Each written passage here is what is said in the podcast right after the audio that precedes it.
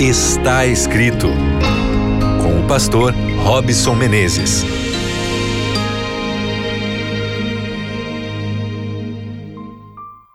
Olá, está começando mais uma vez aqui o seu programa Está Escrito. Que prazer imenso poder te receber mais uma vez nesse espaço aqui da Rádio Novo Tempo, também do nosso podcast aí no Spotify, no Deezer, separado para você ter aqui o seu momento de crescimento espiritual, especialmente dentro da palavra de Deus. E eu quero estender aqui o meu abraço para você que faz parte dessa nossa família, que nos acompanha diariamente aqui na rádio, que também está inscrito aí no nosso canal, no Spotify, no Deezer.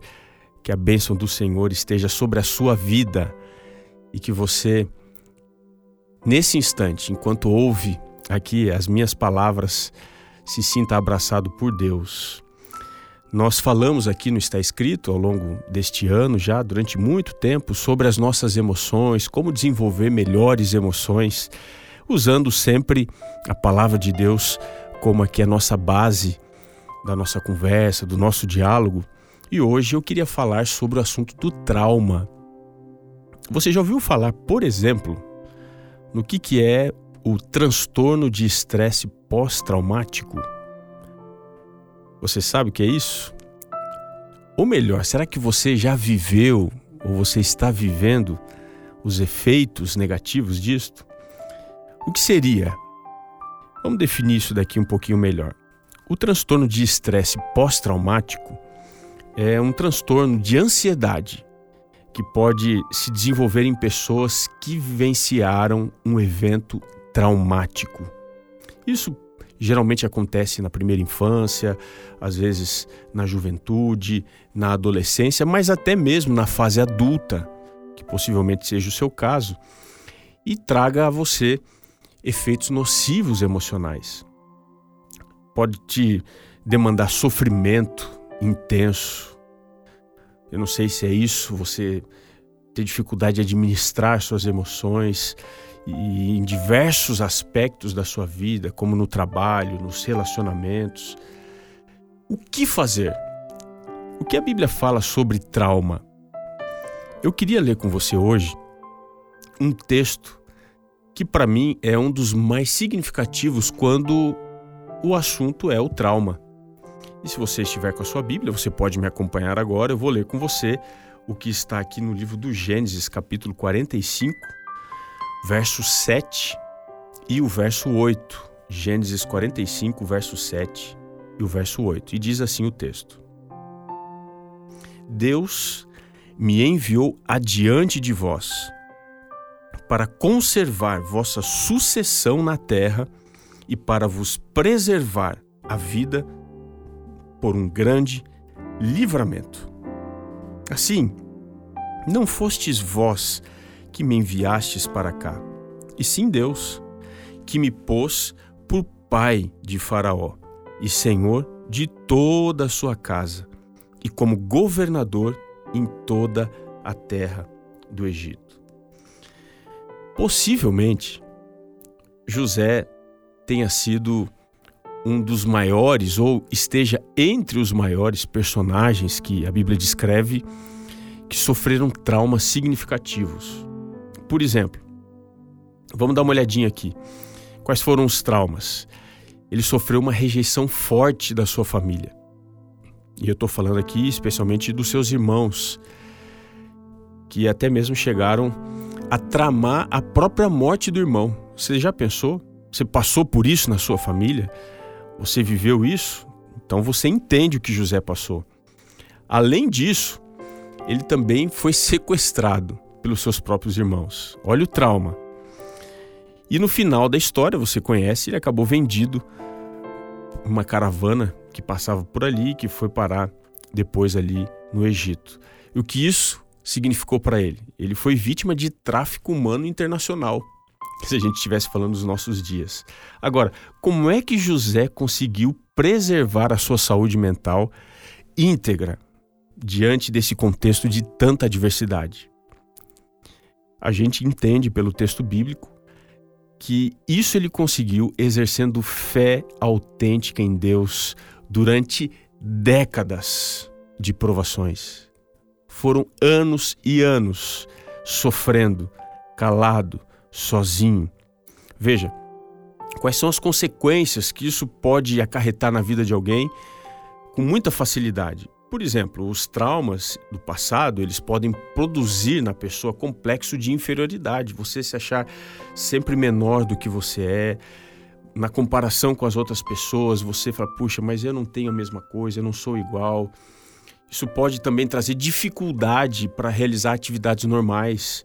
É claro, o estresse pós-traumático ele pode te trazer dificuldades para você continuar a seguir na vida. Você para lá atrás no passado. Ainda pode desenvolver tendências paranoicas, você começar a enxergar que todo mundo está contra você. A psicologia diz que isso é mania de persecutoriedade, ou ainda trazer depressão. Ou seja, não é fácil. A questão é como José lidou com tudo isso. Veja, os efeitos espirituais que a gente vê na vida de José podem é, nos ajudar a nortear. Veja só o texto que a gente leu. Primeira coisa, José conseguiu superar os seus traumas. Como? Primeiro, ele tinha uma consciência da provisão divina. Ele diz aqui no texto: Deus me enviou. Foram seus irmãos que tramaram, eles o venderam, o haviam sequestrado, mas diante dos seus irmãos, quando agora ele se revela como governador do Egito, ele diz: Deus me enviou. Entenda uma coisa: nós passamos por traumas, por dificuldades, mas os planos do Senhor nunca falham. Guarde isso no seu coração. O nosso destino, ele não está num lugar. Ele não está lá no momento futuro. O nosso destino é alguém. E quando nós estamos em Deus, nós sempre estaremos diante da provisão de Deus. Segunda lição importante. Ele tinha consciência do papel espiritual. Veja, nós sabemos que a gente tem que saber lidar de maneira, às vezes, até assistida, profissional. Você tem que procurar um, um psicoterapeuta, um terapeuta, psicólogo, enfim, para te ajudar a superar isso. Mas a fé tem um papel importantíssimo. E ele diz aqui no texto: Olha, Deus me enviou aqui para conservar a vossa sucessão na terra. O que ele estava querendo dizer? Que ele sabia que da família dele viria linhagem messiânica. E a ida dele para o Egito, olha a maturidade disso. Mesmo ele tendo sofrido anos e anos, era uma estratégia divina para preservar a vinda do Messias em algum momento do futuro. Então ele tinha consciência do papel espiritual. A espiritualidade, especialmente que foi passada pelo seu pai, era muito importante para José.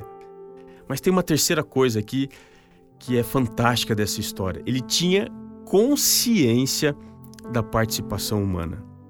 E como isso?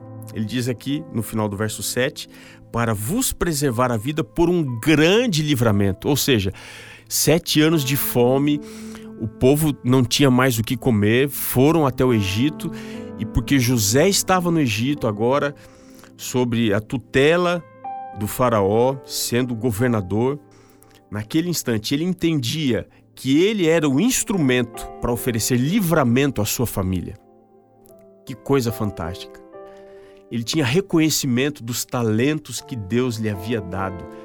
Ele sabia que o Senhor o havia preparado para aquele momento para administrar não a casa do seu pai Jacó, mas o maior estado humano daqueles dias, que era o Egito.